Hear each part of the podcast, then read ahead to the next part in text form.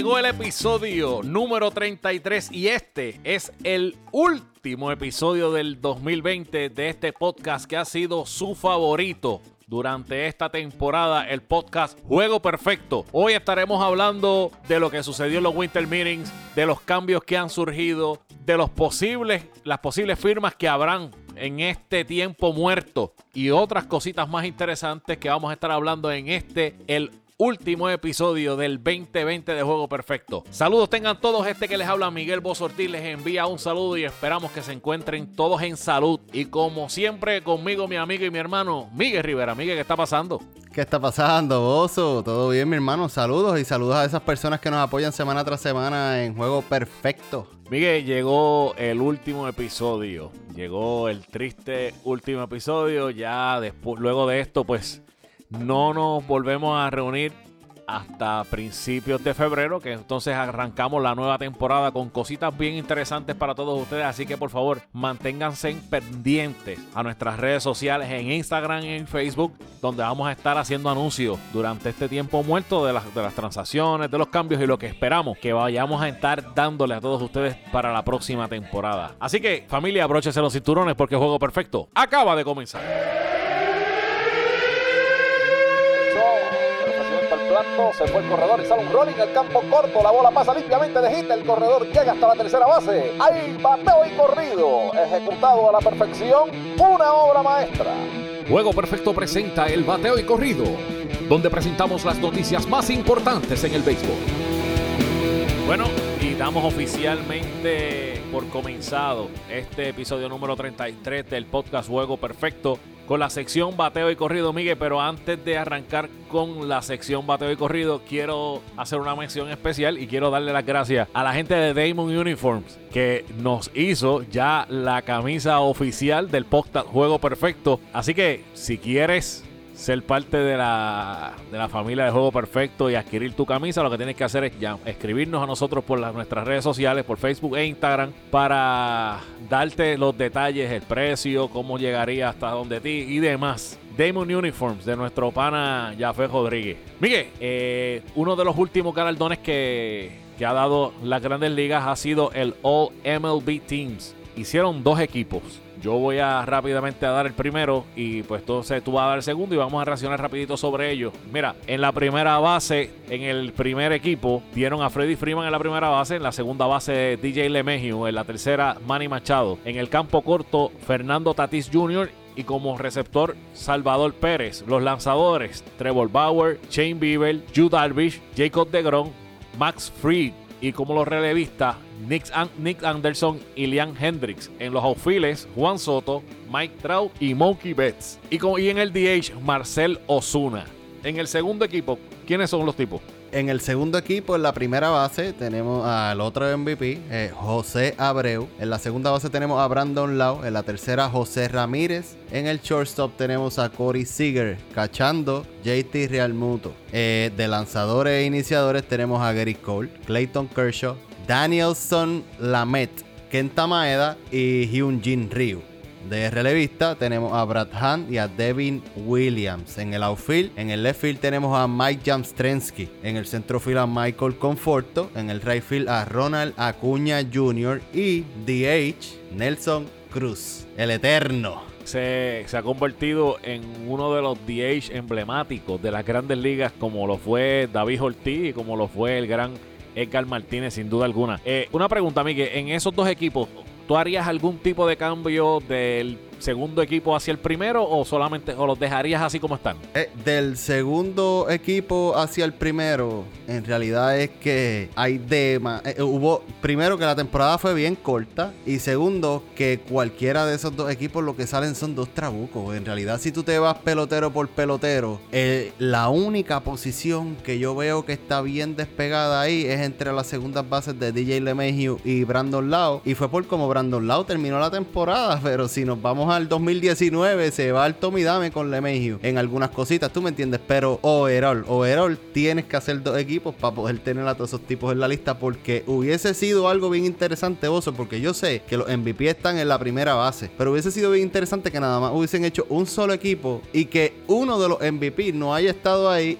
y uno de los que dijiste que no estuvo en el top 3 está en el primer equipo que lo es Mike Trout. So, estos son cosas bien interesantes en cómo deciden estos premios, pero eh, así es la cosa. Está bien interesante. Tú sabes lo que cuando, cuando salieron estos, este premio, que salieron esos dos equipos, yo lo único que me imaginé fue una serie de siete juegos entre esos dos colosos. Sería un manjar de béisbol, sin duda alguna. En otros temas, Luego de 105 años, el equipo de los indios de Cleveland han decidido cambiar su nombre. Y es que la palabra Indian se considera racismo dentro de la comunidad nativo americana de los Estados Unidos. Miguel, luego de 105 años, ya los, los Cleveland Indians dejarán de ser los indios de Cleveland. Mira, y te voy a decir algo. Dentro del deporte esto está cambiando. Hemos visto cambios en la NFL cuando ya no son los Redskins de Washington, ahora son Washington Team. Eh, entonces vemos también en la MLB este cambio de los indios. En la MLB hay otro equipo que también está en tela de duda acerca del nombre, que son los Bravos de Atlanta, que tienen el mismo issue. Eh, en, la, en la liga de hockey también hay un equipo que se llama los Blackhawks, que también está dentro de este problema. Y aquí aquí, Bozo, esto me gustaría explicar por encima lo que es esto, porque muchas personas no entienden todo este movimiento de racismo organizacional y todo este tipo de cosas. Esto no viene desde ahora y la pelea de estos nombres nativos en los equipos de deporte viene desde el 99, Bozo, y comenzó con una high school. La high school le pidieron al board que eh, se llamaba la Anderson High School de Cincinnati, de la afuera de Cincinnati, y le dijeron al board, por favor, nosotros pensamos este, que esto es ofensivo hacia nosotros y esto lo hizo un miembro de la nación de Jumpapa Lakota y esto es una reserva en Dakota del Sur. Ahí comenzó Bozo y eso se logró en esa high school, en esa escuela, se logró este año en julio que le quitaran el nombre de los Redskins. Ahí le siguió el equipo de la NFL. Y entonces los indios de Cleveland eh, también continúan haciendo esto. Este cambio no se va a ver ahora, vos. Esto se va a ver, el nombre nuevo se puede ver en el 2022. Los indios van a seguir siendo los indios hasta que el grupo de dueños se reúna y logren llegar a un acuerdo este, de qué es lo que va a suceder con la organización. Pero eso se va a ver eh, poco a poco eh, disipando los nombres de indígenas en, en, los deportes. No hay ningún tipo de duda al respecto. Yo, bueno, yo no sé ni qué pensar sobre esto. No sé si eh, el que ellos tengan el nombre de alguna tribu indígena o, tengan algún tipo de cuestión con lo que fue los antepasados de esa cultura sea alguna falta de respeto hacia esa cultura o que sea un homenaje a esa cultura. Lo que sucede con esto, Bozo, es que ellos... Eh, eh, lo que tú no estás viendo es que estos nombres son nombres que le pusieron los ingleses que, que llegaron a América a los indios. Esto no es, como nosotros decir, mira este gringo. Y si lo dice así, hay, hay personas norteamericanas que de verdad se molestan porque es un poquito degradable. Estos son nombres que le pusieron los ingleses, se los pusieron a los nativos y nosotros los conocemos, los vemos normales. Pero en realidad no es normal porque era una manera de degradarlo a ellos. Este So, eh, eh, hay que lo que pasa es que yo creo que hay que conocerlo un poquito más y honestamente yo conozco bien poco acerca de eso, bien poco. Yo lo veía normal igual que tú hasta que pues, hay que ponerse a leer un poquito más. Yo cuando leí la noticia lo único que pensé fue que yo esperaba en Dios que los Marlins en, en, el mar no se hicieran un boicot y pusieran a pelear y que Miami tuviera que cambiar el nombre, al igual que los Angels en el cielo se pusieran con esa y vinieran y, tuvieran que los, los Ángeles de los Angels tuvieran que cambiar el nombre. Pero la realidad es que la historia está ahí y es es importante lo que tú dijiste sobre eso. En otros temas, James McCann pacta por 4 años y 40 millones con los Mets de nuestro pana Joelito. Pero eso no es todo. Esta semana también reciben al nuevo gerente general Jared Porter. estos movimientos que está haciendo el nuevo dueño del equipo de los Mets son, resultan ser bastante interesantes porque todo el mundo estaba dando a que JT Real Muto era la línea en ese equipo. Y resulta que consiguieron un catcher que defensivamente no es malo y ofensivamente es una persona muy buena que el año pasado perdió el tiempo teniendo a Grandal al lado por 10 millones al año. Y traes a Jared Porter, que consideran que es uno de los mejores GMs que hay ahora mismo en la Grandes Ligas, y lo traen a trabajar con el equipo de los Mets. Miguel, ese movimiento, ¿buen movimiento o es un movimiento que, nos, que te sorprende? Mira, Bozo, yo te voy a decir algo. Muchas personas, ¿verdad? Como tú, hablan de JT Real Muto. Y tú dices, ah, Macán es bueno fildeando. Macán fue uno de los tres finalistas eh, del guante de oro. Vamos a empezar por ahí, fildeando caballos. Y es verdad que se dividió los juegos con Grandal, pero estuvo ahí. Tú sabes que tú y yo no estuvimos de acuerdo en que pusieran los dos tipos del mismo equipo, pero estuvo ahí. Y adicional a eso, esto es un catcher que estuvo en el juego de estrellas en el 2019. Eh, ofensivamente aparece. Y el equipo de los White Sox si no lo tenía en el spot de DH, que normalmente era Grandal el que estaba, estaba Macán ahí. Y es porque tenía que estar en ese line-up loaded que tienen los White Sox. Yo entiendo que la movida de los Mets fue muy inteligente porque hay otros jugadores que ellos van a necesitar y que están en el mercado. Y te voy a decir algo muy preocupante, pero muy preocupante que el otro equipo de Nueva York no se esté moviendo para nada, para nada. Y mucho más lamentable, ¿verdad? Con las noticias que siguen saliendo, los Mets van a tener la delantera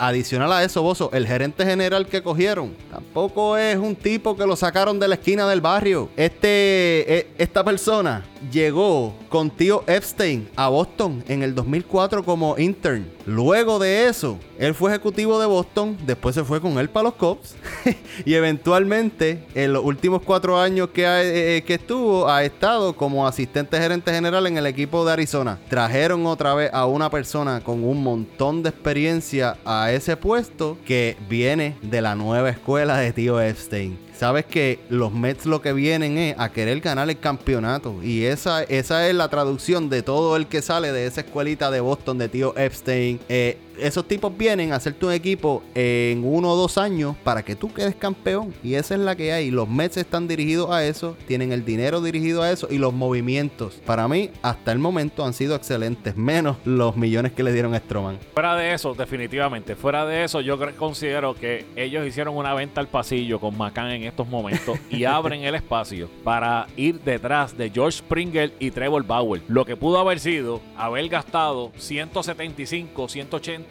cuidado que hasta 200 millones por JT Real Muto, conseguiste a un catcher que volvemos a lo mismo. No tuvo más eh, presencia eh, detrás del home el año pasado con el equipo de los White Sox porque obviamente tenías a, a Grandal, pero teniéndolo 662 juegos saludables, entiendo que va a ser muy productivo, va a tener los números que el equipo necesita y se va a poder enfocar en traer a un lanzador como Trevor Bauer, y traer un outfield como George Springer. El movimiento fue muy bueno. Y necesitan a ese catcher bozo porque no tiene a Wilson Ramos. Y Wilson Ramos no será el mejor bateador del mundo, pero Wilson Ramos es muy buen bateador con hombre en base. Y el on-base percentage de Wilson Ramos con hombre en base fue bien importante. No olvidemos tampoco que los Mets quedaron número uno en promedio de bateo colectivo en las grandes ligas este año. Eh, añadir a ese, palo ahí eh, significa traer carrera al home, que ahí es donde estaba y en el relevo. Pero es muy, muy, muy bueno. Muy bueno para los Mets lo que está pasando ahora mismo. Vamos a ver qué va a seguir sucediendo porque el gerente general acaba de llegar y sabemos que va a estar haciendo muchos movimientos. En otros temas, Hunter Renfro se fue del equipo de Tampa y pacta por un año y tres millones con las medias rojas del equipo de Boston. Eh, si pensaban que Chapman no se iba a enfrentar a volver a enfrentar a él, pues este año se lo va a tener que enfrentar, el año que viene se lo va a enfrentar muchas, muchas, muchas veces. También Greg Holland firmó con el equipo de Kansas City por un año y 2.7 millones. Miguel, Hunter Renfro con el equipo de Medias Media Rojas y Greg Holland entra al equipo de Kansas City. ¿Cómo ves esta firma? Greg Holland literalmente lo cogieron para que esta gente tuviese un tipo decente para cerrar los juegos, porque Kansas City lamentablemente pues, eh, es un equipo del montón y creo que va a, permanecer así por mucho tiempo. Hunter Renfro, estábamos hablando, Bozo, eh, de las firmas de un año esto va a ser una ley este año y hasta que no se sepa exactamente cómo es que se va a correr las temporadas de ahora en adelante, porque esta es la última antes del convenio colectivo, esto va a ser así, un año, un año, un año para todo el mundo y vamos a repartir dinero. Boston aquí la diferencia es que consiguieron a su primera base. Ahora mismo no en el roster activo no tenían una persona que pudiera jugar una primera base sólida y que fuese pues, un bateador de impacto y ahí lo tienen, porque él normalmente va a ser Pero yo mirando ahora mismo el roster de Boston, lo que hay es Michael Chavis, que es una segunda base natural, no hay primera base, vimos a Cristian Arroyo jugar primera base este año, yo no sé, yo no creo que eso vaya a pasar con Alex Cora, pero son son situaciones de juego, ¿me entiendes? Y las cosas pueden suceder. Le faltaba la primera base, ahí la tienen por un añito. Vamos a ver cómo lo desarrollan. La otra firma de Greg Holland, eso fue un agradecimiento para que regresara a Kansas City. Yo lo veo igual. Greg Holland, pues gracias por participar. Va a estar para un equipo que va a estar en rebuilding, so Hunter Renfro, yo entiendo que va a ser una buena firma para el equipo de, Boston. Como quiera que sea, necesitan hacer un movimiento de lanzadores urgente en el equipo de Boston para que tengan oportunidades en las próximas temporadas. En otros temas, los Phillies de Filadelfia contratan al experimentado ejecutivo Dave Dombrowski, ganador de dos series mundiales, una con los Marlins en 1997 y con Boston en el 2018 también es el responsable de llevar a Alex Cora a dirigir el equipo de Boston. Este movimiento de los Phillies, de traer a Dave como ejecutivo, presidente del equipo, ¿cuán importante y qué impacto va a tener en ese equipo en estos momentos? Primero, solidez Bozo. Y te voy a decir por qué solidez. El año pasado, cuando se hicieron las firmas que se hicieron en el equipo de los Phillies, lo primero que se está hablando es cuándo esta gente va a coger a ese gerente general que lo que le queda es un año de contrato y lo va a sacar para traer el otro. Lo mismo que hicieron los Cubs este año. Exactamente lo mismo. Te queda un año. Y ese tipo firmó a Real Muto. Ese tipo hizo una, la firma de, Bryce Harper y Dave Dombrowski ahora viene a limpiarle el reguero que esa gente les dejó en el equipo. Eso es a lo que viene él. Él viene a crear una estructura a ver si lleva a los Phillies a la gloria que tuvieron en, el pasado. Porque no hay otra manera de ponerlo. Ese equipo lo que tenía era un reguero de arriba abajo. Entonces, ¿tú, te creías que por traer a Girardi iba, iba a cambiar la situación? Girardi nunca fue el mejor dirigente del mundo. Y la realidad es que necesita, siempre necesitó de ese gerente general para que le pusiera los peloteros ahí. Y todo dirigente lo necesita. Y el reguero que tenían ellos, yo creo que con Dave Dombrowski eso, eso se va, eso se arregla. Eh, van a mejorar. lo difícil es que los Phillies están en una, en una división ahora mismo. Que no son los únicos, ¿sabes? Dos de, de los mejores cinco equipos en las grandes ligas ahora mismo, probablemente hay dos ahí sin, sin contar a los Phillies. Entonces, ahora los Mets siguen trayendo. Mira, los Mets consiguen a otro a, otra firma fuerte. Y no hay Dave Dombrowski que saque a los Phillies del hoyo en el que están ahora mismo. No hay ninguno. Como único se meten en los playoffs es que pase lo que pasó este año, que extendieron los equipos. De esa es la única manera en que ese equipo puede, puede que se meta en los playoffs. Otra de las firmas de impacto, vamos a decirlo así, eh, que han surgido durante estos últimos días, tenemos que Carlos Santana pactó con el equipo de Kansas City Royals por dos años y 17.5 millones, más un millón de bonificación por producción. Y también Adam Eaton pactó con el equipo de los White Sox un contrato de un año y 7 millones y una opción para el 2022 de 8.5 millones. Miguel, de estos dos jugadores, ¿cuál de los dos entiende que va a dar a tener más impacto en ese equipo? Obviamente Santana en Kansas City Nada que ver. Pues Santana es muy bueno, llega mucho a base, pero en Kansas City no en los indios. Ese equipo no llega a base igual que los indios. No va a ser tan fácil impulsar carrera y hacer daño. Yo entiendo que Adam Eaton lo que está provocando es que Roberts se mueva a right field en el equipo de los White Sox y lo van entonces a concentrar un poco más en lo que tiene que ser un power hitter y literalmente le estás poniendo el primer bate al equipo. Tú sabes que Adanito no, no será este, un bateador de 300, pero es que ponchar a ese tipo es casi imposible. Es casi imposible porque pone demasiado la bola en juego. Eh, yo entiendo que es un buen, movimiento siempre traerle un veterano como ese. Es lo mismo que si tú agarraras un tipo como Inciarte. Inciarte es otro pelotero que eh, todo el mundo dice que es del montón, pero son unos primeros bates que, de verdad que están bien difíciles, bien difíciles de bregar con ellos. Eh, los White Sox están agresivos y los White Sox quieren quieren ganar la división. Vamos a ver qué sucede con los White Sox subiendo mientras los indios de Cleveland siguen para abajo. Y van en picada, déjame decirte. siguen en picada del equipo de Cleveland. En otro de los temas tenemos que Salvador Pérez y Daniel Bard se llevan el Comeback of the Year eh, y Marcelo Zuna se llevó el premio Edgar Martínez. En este premio hay una, una nota muy interesante y es que Marcelo Zuna se convierte en el primer jugador en ganarse este premio siendo parte de un equipo de la Liga Nacional, Miguel. Mira, eh, el primero y hasta ahora, hasta ahora, ¿verdad? Lo que se ha hablado, el último por el momento. en buen tiempo. en buen tiempo. Hasta ahora, el DH no regresa a la Liga Nacional, eso no va a ver a nadie de la Liga Nacional con este premio. Eh, lo interesante de este premio, Bozo, es que este premio comenzó en el 73 y yo, yo no honestamente, de verdad, yo sé que yo soy fanático, yo no soy fanático, yo soy fanático del, béisbol, no de los premios. Entonces, cuando veo que este premio está aquí, yo digo, espérate, Edgar Martínez, ¿desde cuándo? Y es que este premio se hizo en el 73 y luego, cuando Edgar Martínez se retira en el 2004, eh, en el 2003, le dan el premio en el 2004 y se empieza a llamar Edgar Martínez, eh, eh, Edgar Martínez Award en el 2004. Esto es a los mejores bateadores de cada liga y cuando tú miras quiénes se han ganado este premio, Bozo, han sido los más dominantes en la liga. Obviamente no MVP, porque lo que hacen es batear y sabemos que los escritores no van a elegir un DH todavía como MVP, jamás en la vida. Eh, pero aquí esto es crema. Esto es Nelson Cruz, que es el mejor bateador que hay eh, que, que, hubo en las grandes ligas, 2017 y 2019. David Ortiz está por aquí un montón de veces. esto es de la crema de bateo. Todos estos tipos bozos han bateado 300. Todos. Como dos que se han quedado en 290 y pico. Es impresionante ver cómo este award y estos números no aparecen ni en el Salón de la Fama, ni en ningún otro lugar. Este premio no es igual de bueno, pero entonces estamos moviendo la liga a ser más ofensiva. No entiendo. No tan solo eso, sino que a la persona que le ponen el nombre, o sea, el nombre del premio, que se llama Edgar Martínez, tardó 10 años en que los cronistas entendieran que era tenía que ser considerado para ser parte del Salón de la Fama. Más sin embargo, la liga desde el 92 te está diciendo, ¿sabes qué, primo? Usted tiene que considerar a este señor y ponerle este el nombre al mejor bateador designado que haya pasado por las grandes ligas. Más sin embargo, los cronistas no lo vieron así hasta el año número 10 para darle la oportunidad de ser parte del Salón de la Fama. Por eso es que tú no, yo no creo que yo vea. Tiene que ser un año que, que sea que bate 400, 10, 178 cuadrangulares, 20 mil Con Triple Crown y toda la cuestión. Una temporada como la de Ted Williams, algo así bien loco. Es de la única manera en que yo vería que un DH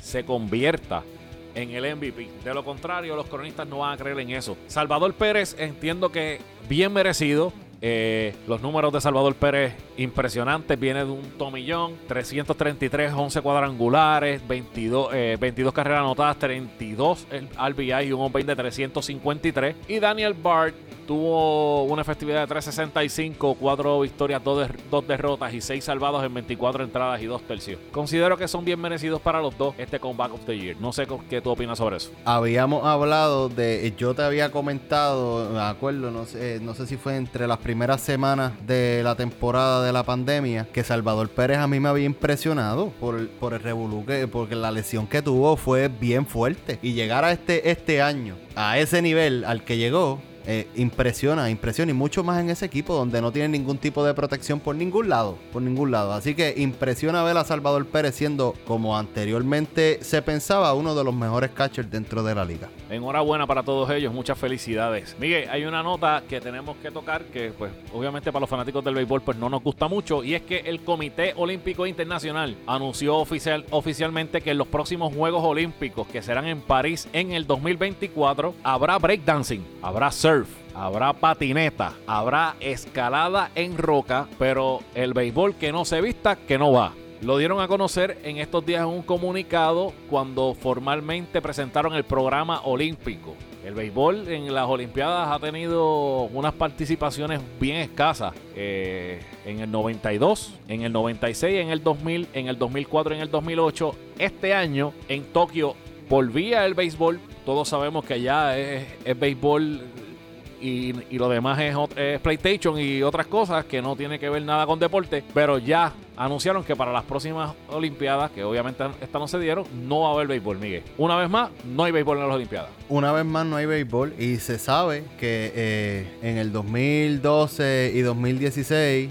eh, todo eso se fue a la borda. Ahora regresó nuevamente eh, para el 2020 y solamente obtuvo los votos porque iba a ser en Japón, porque ese es el deporte principal del país y ellos pues obviamente querían este tenerlo. Que se fue ahora por breakdancing y toda la cuestión. Yo entiendo que el béisbol bozo ahora va a ser un deporte que dependiendo en dónde se celebren las Olimpiadas, se va a celebrar o no, porque ahora mismo las Olimpiadas en el 2028 están puestas para Los Ángeles y dicen que si las Olimpiadas en el 2028 puede que vuelvan a ponerlo otra vez en el béisbol porque estamos en Los Ángeles, los Dodgers, hello. Hay que ponerle, hay que poner esos parques a producir, es la realidad. Pero eso es algo normal, el béisbol no es mundial. La gente piensa y sí, muchos países se juega, pero el desarrollo del deporte todavía está en temprana edad, a mi entender. Y más aún para ese lado del mundo, esa área de, de París, Alemania y demás. ponte a buscar cuántos peloteros han llegado a las grandes ligas de ese lado y ahí tú vas a saber que el béisbol allá es Nulo. Bien escaso. Exacto. Es como el, el, el- el fútbol soccer en Puerto Rico. Es casi, aunque ha cogido mucho auge ahora en los últimos años. poco. Sí. Eh, para culminar bate- eh, bateo y corrido, Miguel, vamos a hablar un poco sobre las ligas invernales a nivel eh, latinoamericano y vamos a hablar de los standing. Primero vamos a hablar del standing de México, que tengo que decir a nuestros hermanos mexicanos que se nos hizo un poco difícil entender cómo es que trabaja ese sistema, pero al final del camino buscando información, gracias a que existen las redes cibernéticas y demás, pudimos entender qué es lo que está pasando. Y allá en la Liga del Pacífico Mexicana, los Naranjeros de Hermosillo tienen 16 puntos y están líderes en el torneo. Segundo, los Yaquis de Oregón con 14.5, empatados con los Charros de Jalisco con 14.5 y las Águilas de Mexicali con 14.5. Y luego de ellos lo sigue, le sigue los algodoneros de Guasave con 14 puntos, Miguel. nos cogió, nos cogió de sorpresa cuando nos encontramos con este standing y les pedimos excusas porque las veces anteriores habíamos hablado de, la liga inver- invernal de allá, pero no habíamos visto ningún tipo de información. Aquí la tenemos para todos ustedes. Bozo, personas, ¿verdad? Normalmente las personas que nos escuchan están acostumbrados al béisbol americano, a este béisbol de que cuanto ganas y cuanto pierdes, eso es lo que... Y no es que sea diferente, es que pues la liga, eh, la liga mexicana del Pacífico tiene el standing un poco diferente porque se divide dos y al dividirse en dos, pues automáticamente para darle peso a la primera mitad igual que a la segunda, establecieron este sistema de puntos que se ve mucho más en el fútbol, en el soccer o como lo quieran llamar. Yo entiendo, Bozo, que esta es una de las mejores ligas que hay ahora mismo. Entre la Liga Invernal de México, la Dominicana y las ligas que corren en Asia, ahora mismo son las ligas más dominantes eh, en la población mayor. En la MLB siempre está ahí, pero este es el béisbol de la gente, ¿me entiendes?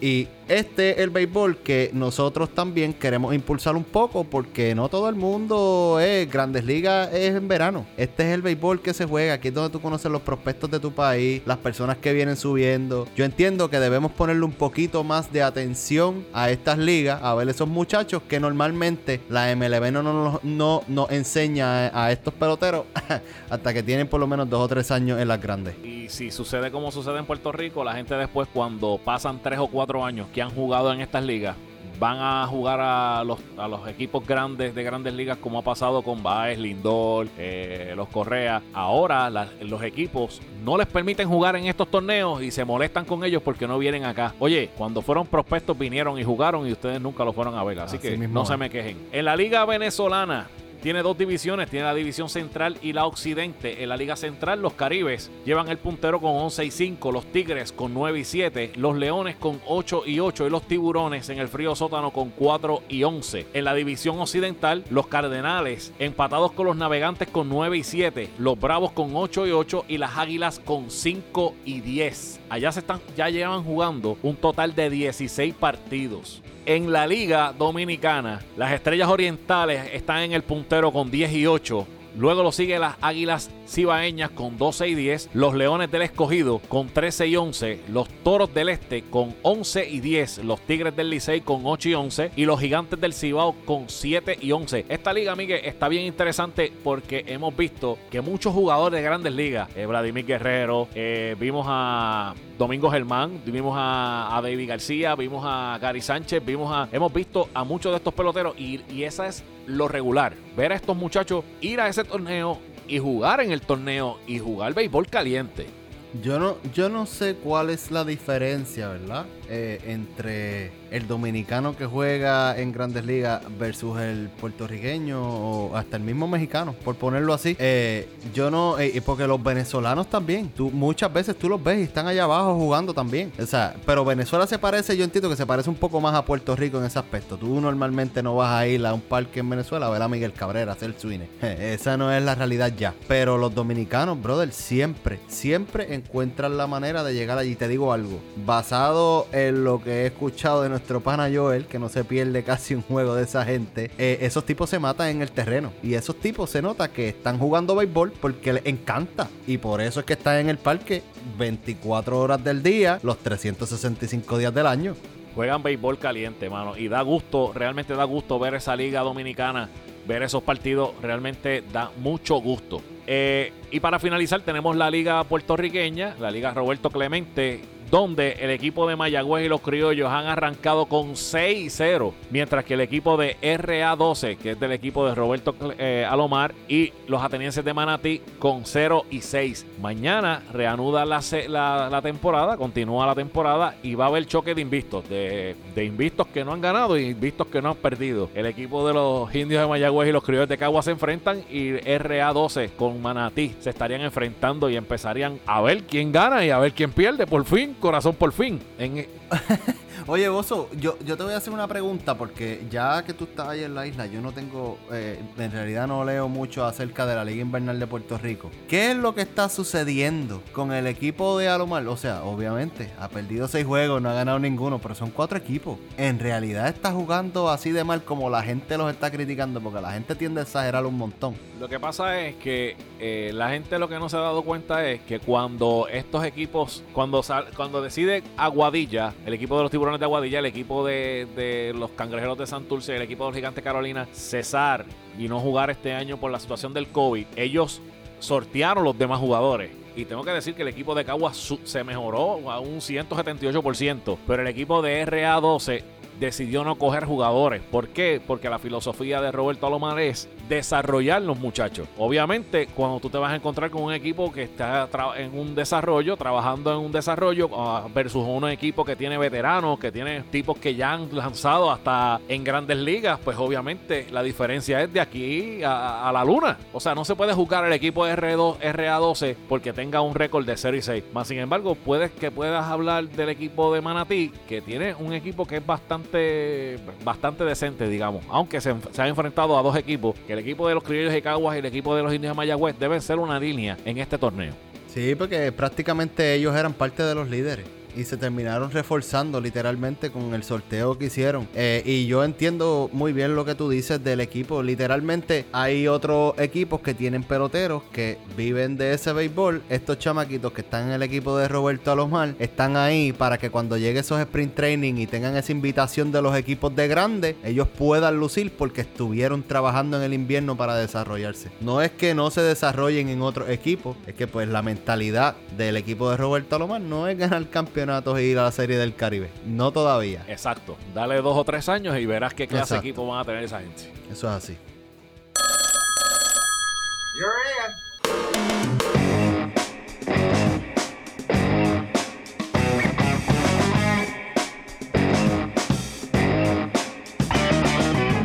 Bueno, y rapidito vamos a pasar entonces a la sección llamada al bullpen donde tenemos que hablar de las firmas que están por darse y los rumores de cambio que, que se han dado en estos últimos días luego de los Winter Meetings. Y rapidito tenemos que hablar de, obviamente, el que más ha estado sonando durante estos días, que se llama el señor DJ LeMahieu, que se ha estado hablando, que se ha reportado que él y su equipo de trabajo están pidiendo 5 años, 100 millones, y que en el último reporte indica que el equipo de los Yankees, el ofrecimiento que le hicieron fue de 4 millones, 74 años, 75 millones. Pero que pueda darse el caso que haya un equipo por ahí, y el que más duro está sonando es el equipo de los Toronto Blue Jays, que le ofrezcan más de 100 millones, Miguel. DJ LeMahieu puede ser que se quede fuera del equipo de los Yankees y los Yankees se queden sin la soga y sin la cabra. Y volvemos otra vez al problema que ha tenido el pobre DJ LeMahieu desde que estuvo en Colorado, eh, que se fue para los Yankees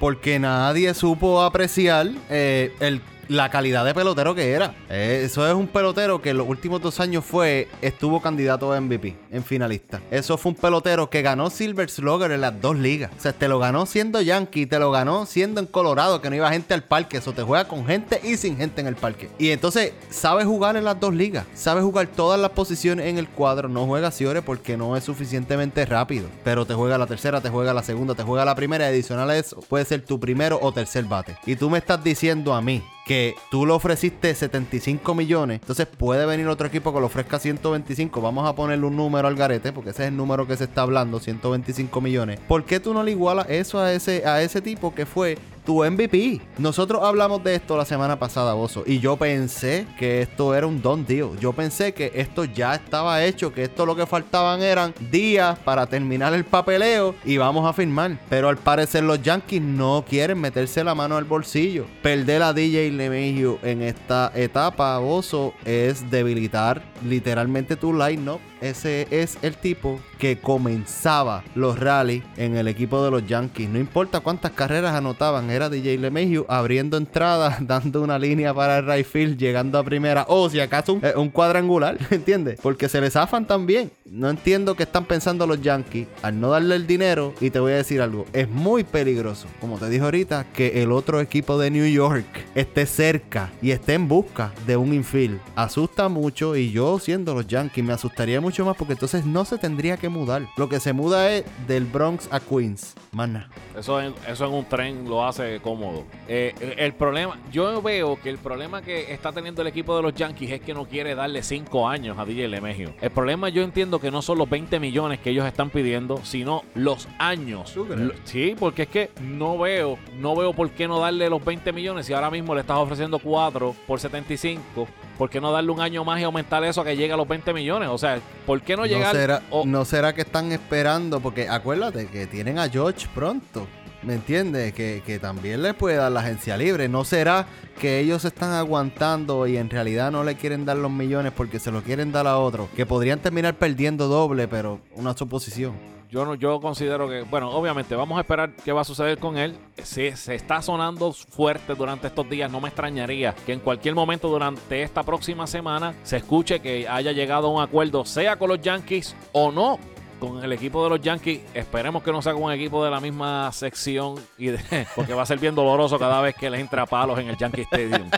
También hay un fuerte rumor sobre Paquito Lindor, y es que el equipo de Cleveland ha dicho en múltiples ocasiones que no va a arrancar la temporada con Lindor en el Ciore. Y esto es una situación muy interesante que abre una gama de posibilidades y que uno de los equipos que más ha sonado sobre este cambio se llama el equipo de los Toronto Blue Jays. Y es bien interesante, Miguel, ver cómo un equipo de Toronto está haciendo movimientos como este cuando durante las, los, los drafts anteriores ha estado reclutando jugadores infield y que nosotros habíamos, hablado que si este equipo maduraba, iba a ser un equipo bien difícil de ganarse porque tenía un infield de grandes calibres, más sin embargo están buscando a Paquito Lindor. ¿Hay algún tipo de prisa en ese equipo? Ahora, ahora mismo, el equipo no creo que tenga prisa. Yo creo que el equipo probablemente ve mucho más el valor del Lindor eh, como shortstop en una temporada versus el valor que pueda tener, por ejemplo, un Bow Bichet. ¿Cuál es el riesgo que se está tomando esta gente ahora mismo? Eh? Que tú cambiar al Lindor, no lograr una extensión de contrato con él y que en un año lo pierdas, que es normalmente lo que el mismo equipo de los indios quiere evitar que es perder ese jugador y no tener ganancias después que lo desarrollaron. Sería bien difícil para el equipo de Toronto este, mantener al Lindor, pero con los prospectos que, que tiene sería muy fácil adquirirlo. Es algo bien extraño, pero es la realidad. Toronto tiene los peloteros para hacer el cambio, pero lamentablemente no creo que tengan eh, el mercado o la capacidad, eh, ¿verdad? Para, para retenerlo. Toronto es una ciudad, eh, o sea, Canadá, vamos a ponerlo así. Canadá es un país que apoya un montón a su equipo. Y más cuando esos equipos, todos los equipos profesionales de Canadá están en ligas americanas, todos los equipos. Y los Raptors ganaron un campeonato hace poco. Que no te esté raro que sea también la misma gente allí impulsando, el mismo fanático. Hey, los Raptors ya ganaron. ¿Por qué tú no estás ganando? ¿Qué está pasando que tú tienes estos peloteros aquí que no estás ganando? Y, el mismo gerente general de, los Blue Jays lo dice: la gente ya está hungry. Cuando vimos el honrón, el famoso honrón de Batista, ¿verdad? El perreo de Batista, ese estadio se quería caer. Ese es el fanático de Toronto que la gente quiere el parque lleno. Y para tener el parque lleno tienes que tener un equipo ganador. Dentro de la división en donde están, Toronto puede competir contra los Yankees en cualquier momento. Eso no hay duda al respecto. Pero necesitan esa pieza clave. Lindor no sé si vaya a ser esa pieza que lo, que lo haga ganar a ellos. No lo sé. En realidad no lo sé. Yo creo que ellos necesitan un poco más que eso. Es mi entender. Pero de que lo pueden conseguir, lo pueden conseguir. Yo no creo que vaya a terminar yéndose para los Blue Jays. Algo me dice, algo me dice que Lindor va a terminar en un equipo inesperado. No sé por qué, no sé por qué, mano. Pero de verdad que yo creo que va a terminar en un lugar donde ninguno de nosotros pensamos. Yo creo que va a suceder igual que pasó con Clevinger, con el equipo de los padres que como que nadie esperaba que ese movimiento se fuera a dar. Y al final del camino nos sorprendió en ese último día del trade deadline cuando apareció esa notificación de que Clevinger había llegado al equipo de los padres y los padres le habían dado a la casa, el pejo, la suegra y hasta la madre de los tomates al equipo de Cleveland para tener un, lanzador que al final del camino no resultó. La, esas son cosas que uno también, pues, esos son riesgos que tienen que tomarse los gerentes generales. También hay fuertes rumores de que pueda terminar en el equipo de los Mets, pero yo no veo posible eso cuando el equipo de los Mets puede tener la oportunidad de buscar un jugador de la agencia libre. Sería too much en estos momentos gastar tanto dinero porque yo te voy a decir una cosa, si tú vas a traer a, Paquito Lindor a un equipo, no es para tenerlo un año y ya, es para buscar darle una extensión y tenerlo por muchos años en tu equipo. Hay una diferencia entre los Mets y los Blue Jays. En los Mets estás en, el, mercado más grande de los Estados Unidos y literalmente pone a los Mets otra vez en el mapa como estuvieron cuando estuvo Beltrán, Delgado, eh, eh, este Pedro Martínez, toda esta gente, ¿me entiende? Eh, Billy Warner. Yo entiendo que los Mets puede ser eh, ideal para Lindor. ¿Y sabes por qué es más posible para los Mets? Porque los Mets tienen tipos en las grandes ligas que todavía están dentro de control y van a estar en arbitraje y eso le conviene para hacer cambios. Que puedan perder a un pelotero como McNeil en un cambio como ese. Tú dices, contra mano, como que eso duele, pero estás trayendo a Lindor, un equipo de Nueva York, el dueño con más dinero ahora mismo en las grandes ligas, por encima del de los Yankees. Yo no creo que el dinero aquí vaya a ser eh, el punto a tocar. Aquí va a ser más quién va a ser el mejor fit para el equipo. Y en los Mets, Lindor es un fit excelente. Aunque, aunque yo entiendo que el fit más excelente de Lindor eh, en cuestión de roster hablando sería eh, los Yankees de Nueva York, pero en los Mets, Lindor y consigues a Springer por el lado, eh, logras la firma de Bauer.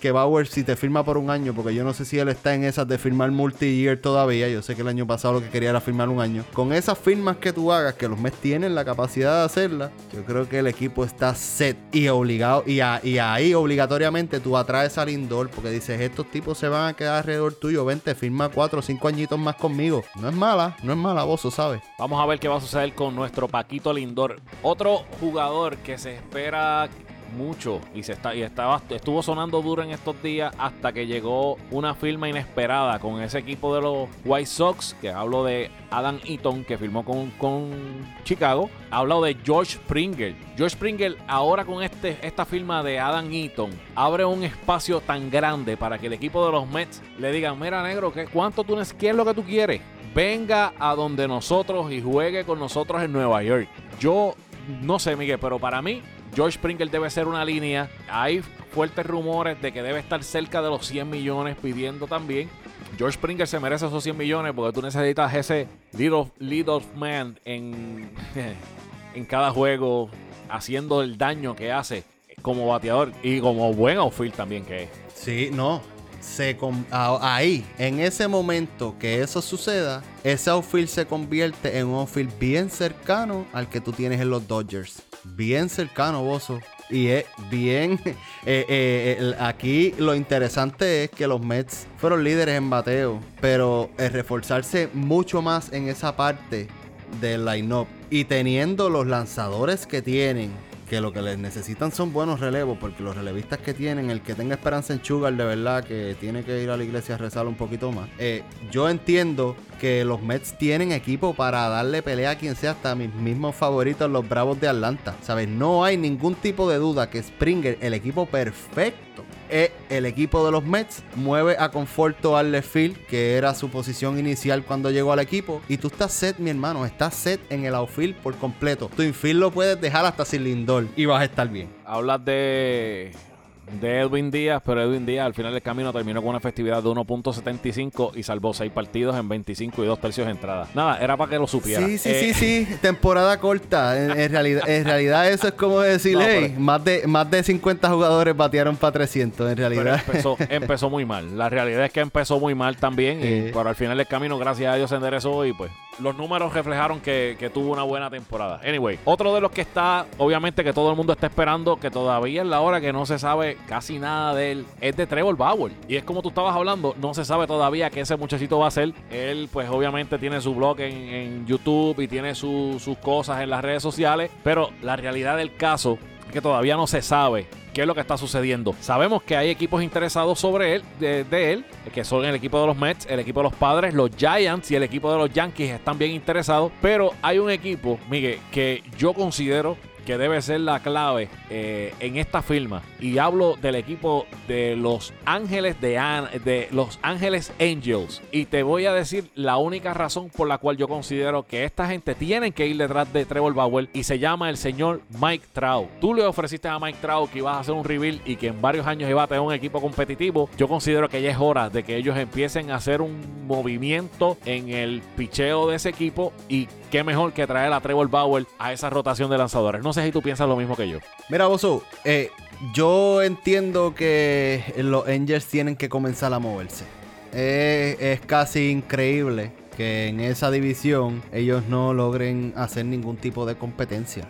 ¿Entiendes? La Liga Americana Oeste, ellos pueden dar ese, ese empuje, mano. Y ellos pueden competir con un equipo como los Astros. No entiendo por qué ellos no se están moviendo en esa dirección cuando ahora mismo tienen tres contratos grandes. Es verdad, sí, tienes un contrato de 23 millones de Justin Austin. No entiendo por qué. Porque es que esa es otra cosa, que es que votan el dinero. Pero los mismos 30 millones que todavía le debes a Pujols, que yo entiendo que ese es literalmente eso es lo que los tiene ellos bien aguantados en este momento. Eh, sin contar los 35 de Trout. Pero todo esto se reduce a que si Bauer va a pedirle el reguero de millones que vaya a pedir, porque los Angels no ha sido un equipo que haya tenido una buena estrategia a la hora de firmar a agentes libres. Ahora mismo firmó Anthony Rendón y sí, es verdad, Anthony Rendón muy bueno, tiene 31 años, se le lastimó al principio. O sea, son un montón de cosas que están pasando que los Angels en vez de hacer un rebuilding con peloteros jóvenes, están haciendo un rebuilding con peloteros veteranos. Y eso es un problema que tienen. Esa gente tienen demasiados novatos ahí. Entonces, los veteranos que trae en realidad no son veteranos de impacto porque Rendón hizo lo que hizo, pero es el line-up de los Nationals quien lo ayudó a él a hacer lo que hizo. A él no tiene un Tree Turner eh, ni un Juan Soto alrededor de él, es lo que tiene a Mike Trout y después no hay más nada, ¿me entiendes? Entonces cuando tú miras eso, esos no son peloteros que solitos ellos hacen su productividad, ellos necesitan del equipo y los Angels no han hecho el trabajo para traerle un equipo ofensivo a Mike Trout, porque Bozo inclusive, aunque el equipo fue de las peores eh, efectividades en las grandes ligas, no anotas carreras, mi hermano. Tienes que anotar carreras también. No puedes depender que Mike Trout venga a dar cuadrangulares todas las noches para sacarte del lío. No puede hacer eso. Que es de la única manera en que anota, porque la realidad realidad del caso es que o da cuadrangular o tiene una base por bola, porque es que no le pichean tampoco a Mike Trout. Y es el mismo problema que tú vienes diciendo. No tienen eh, jugadores detrás de él que sean de impacto. Otani, pues obviamente todo el mundo sabe que Otani ha sido una muñeca porcelana desde que llegó a las grandes ligas, que ha tenido serios problemas con su brazo y que no ha podido ser el, jugador que todo el mundo esperaba que fuera a ser. Eh, estamos hablando también de un Albert Pujols que ya viene bajando la cuesta. Tenemos que ser realistas, ya Pujols está dando los, los cartuchos y yo creo que está dando hasta de más. Vamos a ser claros. Así que yo entiendo que con este movimiento que puedan hacer con Trevor Bauer, eh, por lo menos ahí pueden empezar a, hacer un rebuild en este, en este, en esta rotación de picheo. Y veremos a ver si entonces tienen la oportunidad de poder meterse en la pelea en esa difícil división del oeste. Pero como te dije vos, eso todo depende si Trevor Bauer hace un multi, uno de multi de, de muchos años. Porque en realidad si tú vas a firmar a Trevor Bauer para un año, deberías buscar otras opciones. Los Angels no están para ganar el año que viene. Claro que no, definitivamente. Otro de los jugadores, y por encimita lo vamos a tocar, hablando de Marcelo Zuna, que pues fue gran bateador de la Liga Nacional. Debe estar moviéndose a la Liga Americana este año. Como todo el mundo sabe, pues obviamente el DH Universal es un rumor, a un rumor de pasillo, pero obviamente sabemos que eso no va a suceder durante la próxima temporada. Y hay muchos reportes que indican que está sonando fuerte una firma de Marcelo Zuna con el equipo de los Astros de Houston. sería, sería muy interesante verlo en ese line-up. Vamos a ver si se da. Nelson Cruz tiene la misma situación. Eh, no estaría un equipo de la Nacional, sino un equipo de la Americana. Y todo da a indicar que Minnesota estaría ofreciéndole un contratito de un año. Eh, Miguel, Marcelo Zuna, Nelson Cruz. Marcelo, diferencia. Hay una diferencia ahí y la diferencia no es la que vemos nosotros, es como el pelotero se identifica. Nelson Cruz ya sabe que él es DH. Marcelo Zuna todavía no se ve como DH. Marcelo Zuna todavía se identifica como un jugador de outfield. Y te lo digo porque se lo dijo Eduardo Pérez en una entrevista en ESPN y él dice, mira, esto a mí de verdad la, gente me dice todo este tipo de cosas, pero yo todavía pienso que tengo eh, una buena habilidad y brazo en el left field y todavía tengo mi tiempo en el outfield. Yo pienso que no, para mí él es un fildeador un poquito eh, bloque en ese guante. Pero cualquier equipo que lo firme a él probablemente tiene lo que conocíamos antes como un Manny Ramírez en el left tipo que te va a dar macanazo y espera que no le den un bombo muy difícil porque te va a meter en problemas. Es el típico jugador que cuando tú eres lanzador batean para allá y haces el rosario, el novenario y haces 20 mil oraciones antes de que la bola caiga. Definitivamente. Hay equipos que entendemos que deben estar buscando cambios y que se han escuchado rumores sobre fuertes cambios que deben estar produciéndose en los últimos días. Se está hablando del equipo de Boston. Está buscando hacer cambios con el equipo de los Twins y están interesados en Rich Hill y Jake Odorizzi. También buscan traer al lanzador oriental de apellido Sugano. El nombre de aquí al 2021 te lo digo. Eh, el equipo de Boston, Miguel, con, esta temporada del 2020 que vimos que fue una debacle, Chris Sale se lesionó, los, Eduardo Rodríguez no pudo lanzar, eh, tienen por obligación buscar alternativas y traer lanzadores buenos para poder pelear en esa división del este. El equipo entiendo que lo más que le va a hacer falta ahora mismo van a ser iniciadores. Ahora mismo yo entiendo que Boston está bien cojo en iniciadores. Los relevistas yo creo que Alex Cora tiene tiene la capitanía suficiente y el conocimiento para moverse con lo, con lo que tiene o con los chamaquitos que tiene, inclusive en, los, la postemporada, utilizar los iniciadores como mismo lo, han, lo ha hecho todo el mundo, porque ahora, después que lo hizo Francona una vez, lo hizo Cora, después todo es copia aquí y allá, pero eso es parte de, así se gana juego. Eh, yo pienso que ellos lo que les falta son iniciadores, el line-up de ellos sigue siendo potente, el año pasado obviamente no vimos a Benintendi porque estuvo lastimado, que era parte importante del equipo también, se notaba que Boston lo que le hacía falta era liderato dentro del clubhouse. Eh, el equipo, un equipo que queda campeón, normalmente tú lo ves bien este borracho de campeonato al otro año, no lo ves desplomándose en el béisbol, como, como vimos un pelotero, por ejemplo, como JD Martínez, ¿entiendes? Pelotero JD Martínez que, bate, que batió para 304 años, de repente 213 este año sea, no batió, no hizo nada, no, tuvo la oportunidad de producir para el equipo. Y lamentablemente, pues esto es algo que le cayó duro al equipo de Boston. Miguel, y otro equipo de ese lado también del este de la americana, es el equipo de Tampa Bay, que fueron los finalistas de la Serie Mundial. Se está hablando de que hay fuertes conversaciones con el equipo de los Piratas de Pittsburgh para traer al que fue lanzador de su equipo, Chris Archer, y también se habla de un posible cambio de Blake Snell, que aunque se ha estado rumorando eso desde que se acabó la temporada, en estos días ha cogido un poco más de fuerza. Y te pregunto, Chris Archer de regreso y salir de Blake Snell. ¿En serio, man? Eh, no, no sé, no sé qué es lo que ellos quieren hacer. Eh, algún plan tendrán, ¿verdad? Bajo la frisa, yo no sé. Tú sabes cómo son ellos, eh, inclusive Cash. Ellos están, eh, ellos tienen un plan delineado y al parecer les saben las reglas y ellos no se van a salir de eso. No entiendo. yo, yo puedo, yo creo que aquí el problema va a ser Blake Snell. El Blake Snell no se le va a quedar callado a esa gente en el logado y lo que le hicieron este año no creo que él quiera que le vuelva a pasar en un futuro. Nadie va a estar feliz. dime tú, Bozo, siendo lanzador, chico. Sabes, tú estás haciendo un trabajo brutal. Tú quieres que esos tipos te menosprecien porque tenían un plan y no pudieron ver que tú estabas dominando en ese partido. Por más que Blake Snell haya querido, ¿verdad? Defender a Cash, porque eso fue muy bien lo que contestó, lo defendió y eso fue el plan, así fue que ganamos, bla, bla, bla. Eso molesta personalmente y profesionalmente como jugador. Y lamentablemente yo me imaginé que ese podía ser el fin de Blake Snell en los Tampa, en los Tampa Bay Rays. Chris Archer para, para Tampa. No sé qué va a hacer Chris Archer en Tampa. ¿Qué Tampa le está viendo a él que lo quieren de vuelta? No sé. En Pittsburgh no ha demostrado nada. Demostró que en Tampa fue en Tampa por la organización. Probablemente Tampa lo que está buscando es eso. Eh, referente a lo que pasó con Blake Snell, que lo habíamos hablado anteriormente, pero yo tengo un pana que se llama Jorge Cruz, que una vez en, en las ligas juveniles fueron a sacarlo y él está estaba tirando un gran juego. Y cuando el dirigente fue a sacarlo, él de, la molestia. ¿Tú te acuerdas lo que hizo Trevor Bauer en, en, ¿Dónde fue? No fue en Cincinnati. fue en, eh, fue en Kansas City con los indios.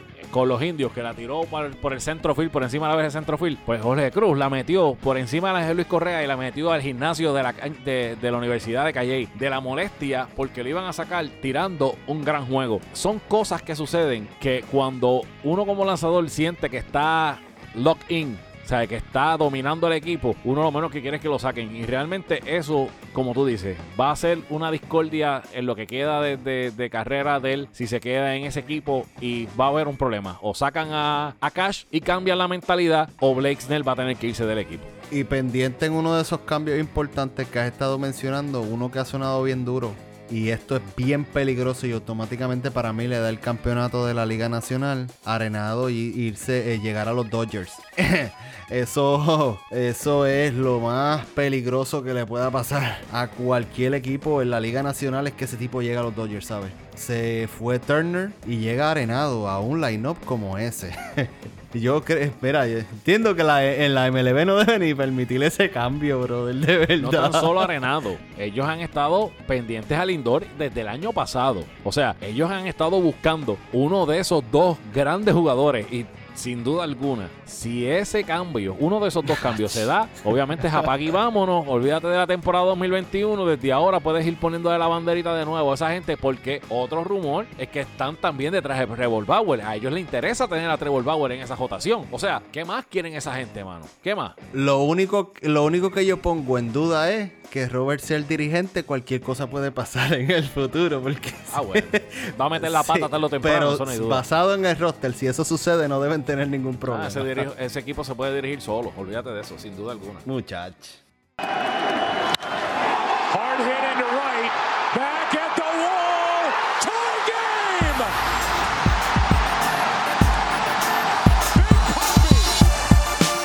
Bueno, y como este es el último episodio del 2020, pues vamos a meter un extra inning también, porque es que tenemos que zumbar el combo completo. Y en este extra inning, Miguel, vamos a Vamos a hablar un poco de lo que estuvo pasando durante la temporada 2020 y también qué podemos esperar del 2021. Y rapidito te voy a hacer una pregunta.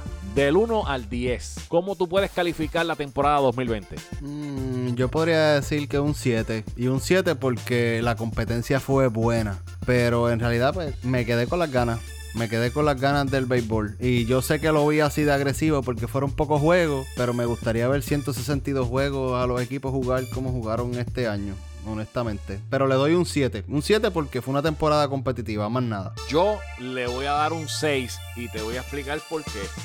Me, gustó la, los playoffs extendidos. Le dieron una una vida distinta o algo, algún pique distinto a lo que fue lo que es la temporada de, grandes ligas en sí. Pero también tengo que darle ese puntaje, para mí es un puntaje malo, porque la liga no actuó de la manera más responsable en cuanto a la situación del COVID-19. Eh, desde que cancelaron los juegos en marzo, eh, no tomaron decisiones sabias del saque y tuvieron que esperar hasta junio para empezar con estos acuerdos entre la Asociación de Peloteros y la MLB para que se pudiera dar una temporada y hasta cierto punto, lo dijimos, estaba en la cuerda floja una temporada del 2020. ¿Por qué? Porque estaban están dejándose llevar más por las ganancias y las pérdidas que pudiera tener los dueños de los equipos, a diferencia de cómo podían salvar una temporada con todas las restricciones y todas las situaciones que pudieron haber tenido durante esta temporada. Al final del camino fue unos playoffs bien interesantes, pasaron cosas muy interesantes durante la temporada, que pasaron cosas buenas, pasaron cosas buenas, pero también pasaron cosas malas y yo considero que hasta cierto punto 1 a 0 las buenas de las malas, por eso tienen un 6 para mí. Y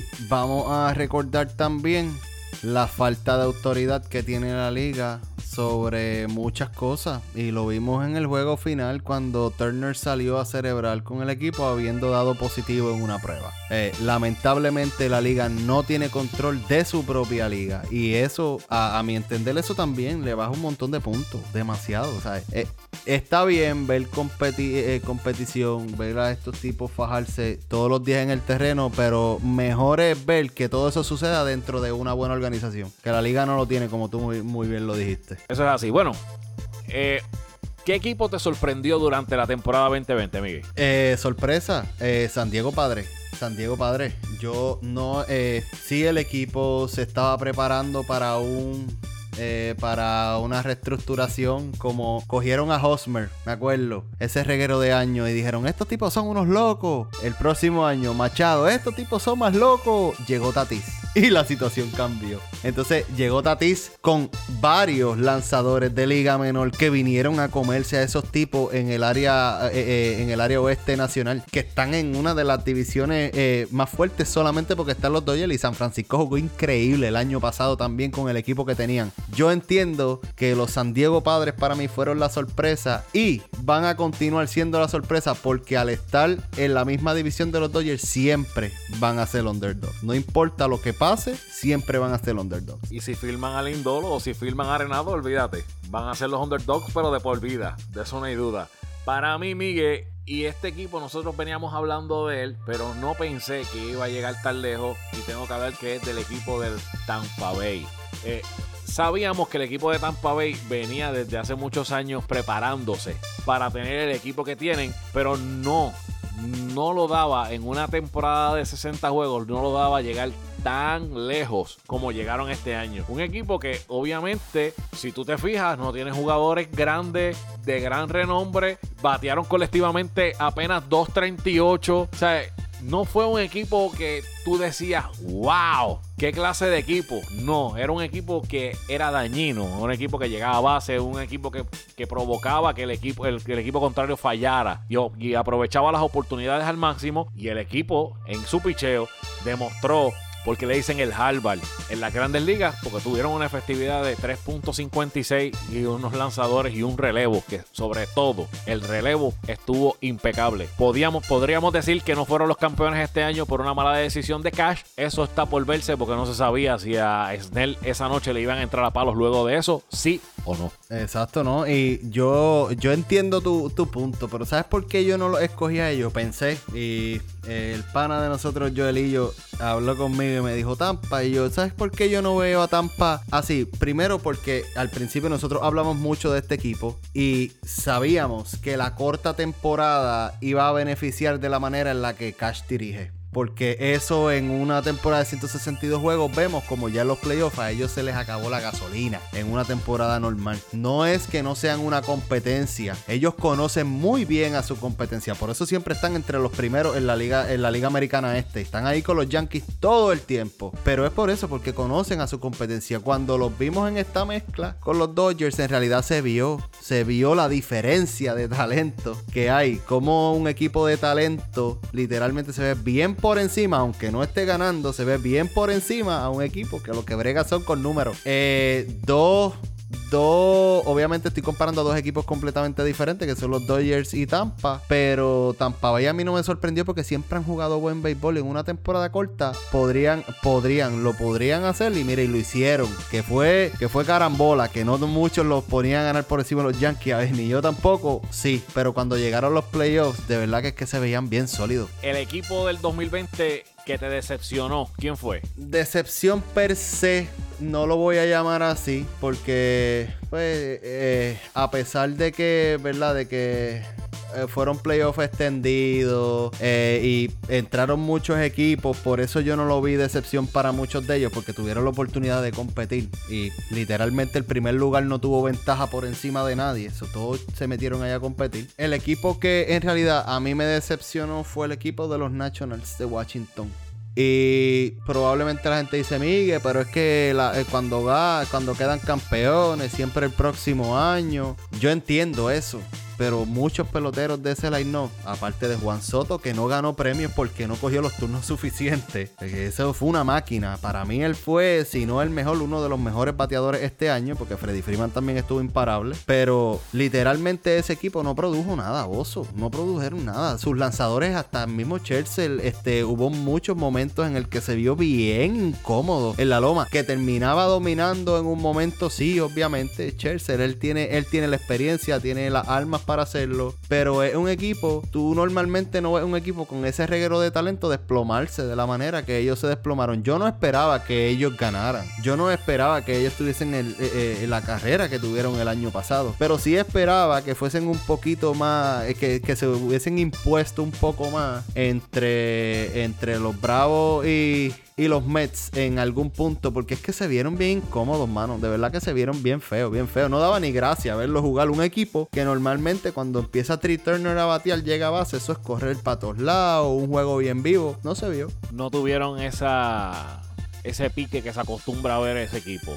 Y sin duda alguna fue un año completamente decepcionante, no tan solo en el lado de ofensivo, sino también en el lado defensivo. Para mí, tiene, quedan segundos en la carrera porque obviamente mi decepción, y no porque se hayan eliminado en el quinto juego de la manera que se eliminaron, son los New York Yankees. Para mí, la temporada del equipo de los Yankees regular fue una debacle. Y hay que ser claro, hay que ser serios en esto. Se vieron muchas lagunas, se vieron muchas deficiencias del equipo. Deficiencias que al arrancar la temporada, yo te puedo decir que más del 98% de las personas no las veían. Y cuando empezaron a fallar ofensivamente, empezaron a faltar los jugadores por lesiones y demás, se vieron que necesitaban grandemente de iniciadores el relevo, que era el mejor de las grandes ligas, se convirtió en un momento dado en el peor de las grandes ligas y la ofensiva no empezó a fluir, a fluir tan simple porque George estaba fuera, tuvieron muchos jugadores de impacto que estuvieron fuera durante la temporada. Para mí la decepción no fue haber perdido con Tampa Bay. Cuando tú llegas a un quinto juego o un séptimo juego de una serie, que es un juego vida o muerte, es tirar una peseta al aire. Cualquier cosa puede suceder, no hay break. Un día bueno, un día malo tiene cualquiera. Pero antes de eso, durante la serie, la temporada regular,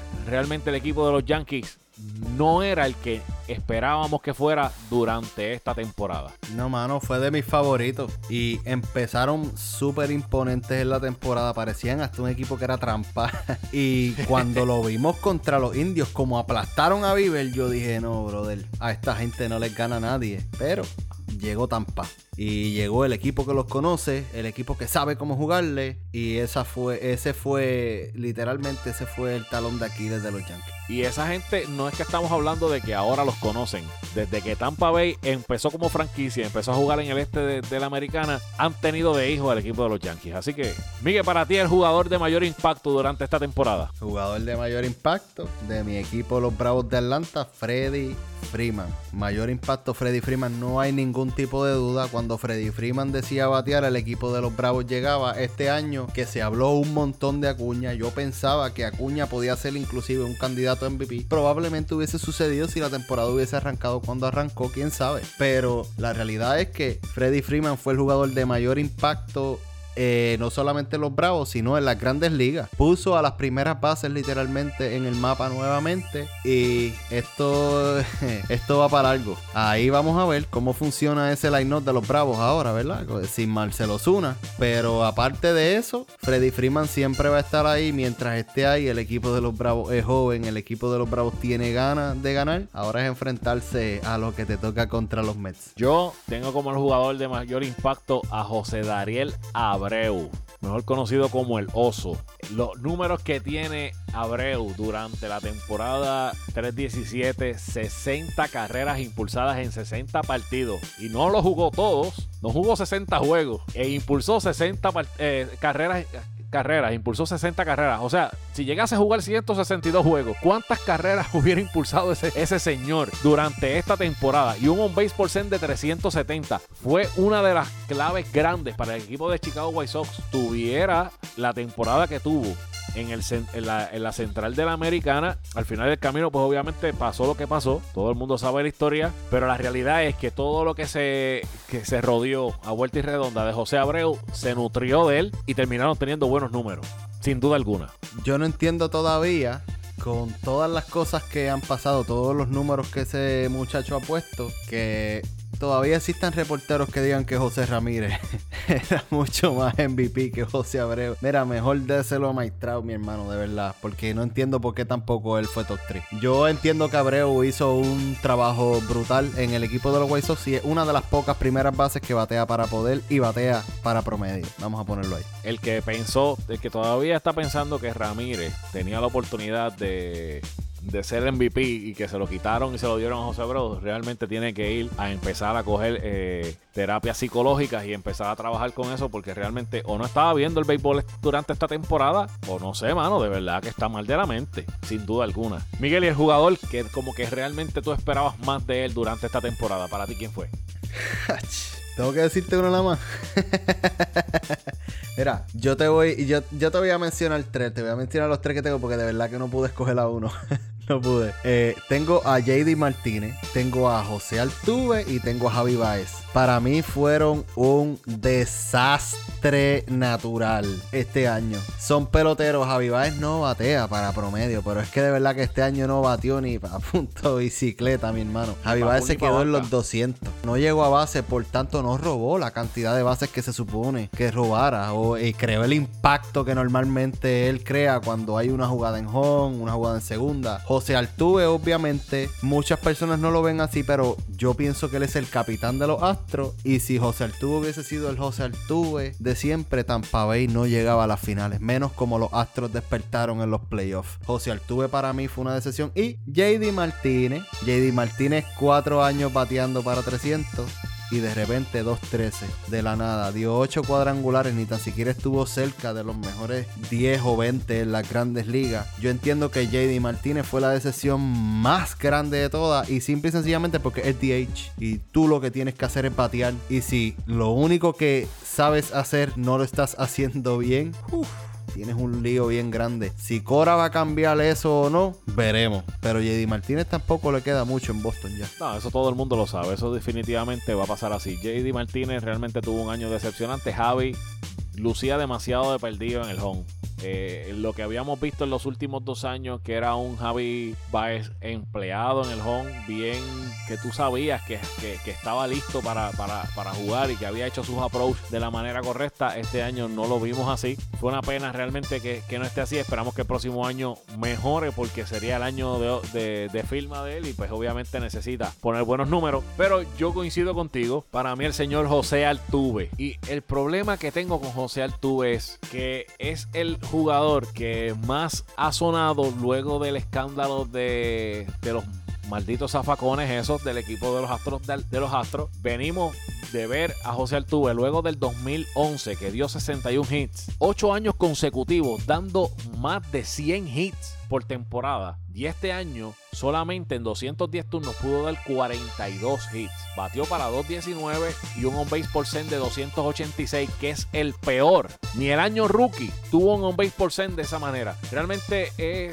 el peor año en promedio de bateo. Realmente terminó cometiendo unos errores que, que, que, que yo de verdad decía, Dios mío, ¿qué, ¿qué, le está pasando a este muchacho? Y aquí es que estamos viendo cómo hay jugadores que no le afecta el, ojo público y hay otros que sí. Y sin duda alguna, la situación del escándalo de, los, de los zafacones de los astros, Altuve, sin duda alguna. Nosotros, yo puedo especular y yo creo que no me estoy este, equivocando de que sí afectó mentalmente a José Altuve y no fue el José Altuve que nos tiene acostumbrados. Realmente fue una decepción total. Y como tú dices, si llega a estar bien eh, mentalmente, el equipo de los Astros estuviera otra vez en la Serie Mundial sin duda alguna. Y la pregunta es la siguiente. ¿Volverá a ser el mismo Altuve de antes? Eh, eh, se, se, recuperará porque el que no lo haya hecho este año, pues sí, te da un poquito de esperanza, a lo mejor es tiempo. Pero ¿y qué si no? La, tu, tu, carrera de béisbol se puede acabar de la noche a la mañana y tú eres un pelotero que ya vas que para 10 años en las grandes ligas, ¿sabes? es difícil, ya estás entrando como veterano, puedes salir de los astros, ¿qué va a pasar con el tuve? No tan solo eso, se va a enfrentar lo más. Bueno, vamos a ver, ¿verdad? Esperemos en Dios que esta situación ahora, que, ya salieron las vacunas para todos lados y en todos, en los 50 estados de los Estados Unidos están poniendo vacunas, menos en Puerto Rico, eh, haya, haya posibilidad de que haya fanáticos en, en, las gradas. Y si hay fanáticos en las gradas, ahora se va a tener que enfrentar a los, a los fanáticos gritándole desde las gradas, 30 mil, 40 mil personas. No va a ser fácil lo que le espera a José Altuve si vemos que este año le afectó mentalmente esto de, del escándalo. Y Miguel, para finalizar, ¿qué tú puedes, qué, qué tú entiendes que podemos esperar de la temporada 2021 de la MLB? Yo te voy a ser bien honestoso. Yo no sé qué yo esperar de la 2021. Las grandes ligas no han dicho nada. No se sabe si van a haber playoffs extendidos. Eh, lo del DH sé que ha sido un rumor y el comisionado dijo que no lo veía eh, regresar este año. Probablemente en un futuro sí, pero este año no.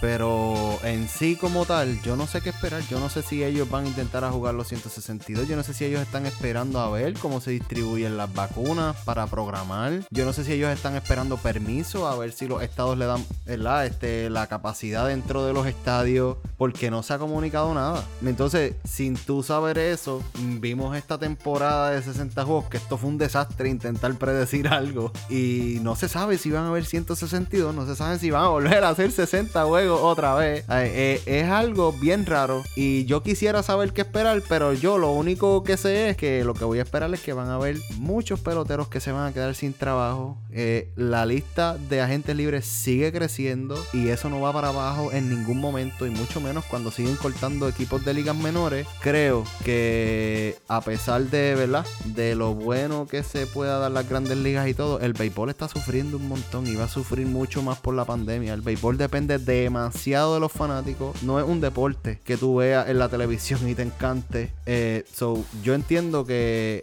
este año va a ser bien incierto en todos los aspectos. En cómo los equipos se van a desarrollar, inclusive en cómo van a hacer el draft el año que viene. Esto, de verdad que esto es bien diferente, Bozo. Yo no sé ni qué esperar, hermano. Como en todo, hay el antes y el después en los que vivimos la situación de María. Sabemos que tenemos el antes de María, del huracán María, y el después del antes del huracán María acá en la isla del encanto Puerto Rico. Y esta situación de la pandemia y del COVID-19 tendrá el antes y el después. Y obviamente la MLB yo creo que va a pasar por este momento de transición entre antes de la pandemia, durante la pandemia y luego de la pandemia. El 2021 yo, yo entiendo que debe estar bien cerca de lo que sucedió este año. No creo que hayan 162 juegos puede que haya 100, puede que haya 80. Vamos a ver, no sé. Pero el, único problema que tenemos es que tenemos un comisionado y una oficina del comisionado que está igual que el año pasado. No dice nada. Sabemos que hubo unos winter meetings, pero son pocas las cosas que sabemos de los winter meetings. O sea, hay muchas cosas que se debieron haber hablado de los winter meetings, salir de ahí con cosas claras para la temporada 2021 y lo único que tenemos es un rumor de pasillo donde nos dice que puede ser, puede ser que no haya DH universal.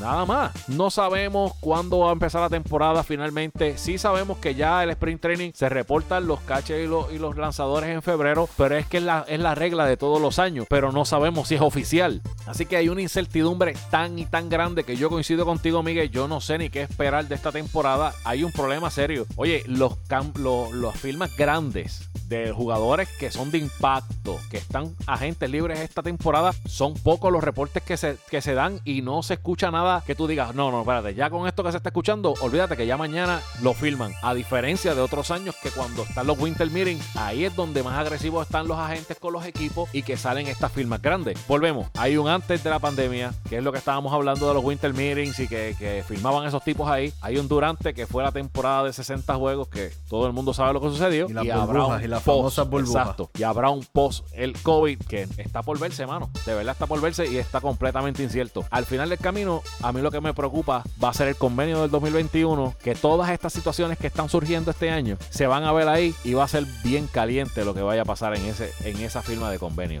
Esto va a ser, eh, eh, como tú bien lo dijiste, eh, el antes y el después y este va a convertirse en la nueva normalidad. Así que hay que bregar con eso. Bueno, Bozo, si acabó esto, mi hermano. Llegamos a la recta final, terminamos en la primera temporada del podcast Juego Perfecto, agradeciendo a todo el mundo por el apoyo. Eh, Chacho, se acabó Bozo, ¿cómo tú te sientes? Yo estoy, mira. Pues mira, mano, un poco triste porque ya ahora vamos a aguantarnos y vamos a, dejar de hablar de lo que nos gusta por un tiempo, pero eh, deseoso de que llegue enero o febrero, digamos, febrero, para entonces volver otra vez con una temporada nueva de grandes ligas y hablar del deporte que tanto nos gusta, no tan solo de las grandes ligas, sino también de los torneos invernales, las ligas de más, pequeñas ligas y otras ligas que vamos a estar bregando con ellas. Agradecido de que me diera la oportunidad de estar contigo aquí también. Eh, y bueno, y desearle a la, a la gente, a nuestra gente que han estado con nosotros semana tras semana, primero darle las gracias por ser parte de este corillo que está semana tras semana metiéndose en las redes, también escuchándonos en todas las plataformas digitales y también desearle que tengan una excelente Navidad, un año nuevo lleno de salud y de muchas bendiciones y que por favor se cuiden. Ya la vacuna salió, ya los, los que nos escuchan en los 50 estados de los Estados Unidos, pues ya saben que están vacunando allá en los Estados Unidos, acá en Puerto Rico, pues algún día llegará, si el gobierno así lo permite, y pues esperemos que haya una nueva normalidad y que todo esto mejore y que el 2021 sea mucho mejor que el 2020. Bueno, Bozo, gracias otra vez eh, por estar conmigo en este season. Eh, recuerden que como quiera que sea, vamos a tratar de seguir al día con todo esto que está pasando. De vez en cuando vamos a tirar uno que otro post por ahí para que se sigan enterando de todas las cositas que pasan. Eh, estamos en Facebook Juego Perfecto PR, Instagram Juego Perfecto underscore y nuestro website que va a estar en mantenimiento y un poquito de rebuilding en este off season de Juego Perfecto, juegoperfectopr.com. Bueno familia, se acabó el juego. Hasta una próxima edición de este podcast. Juego perfecto.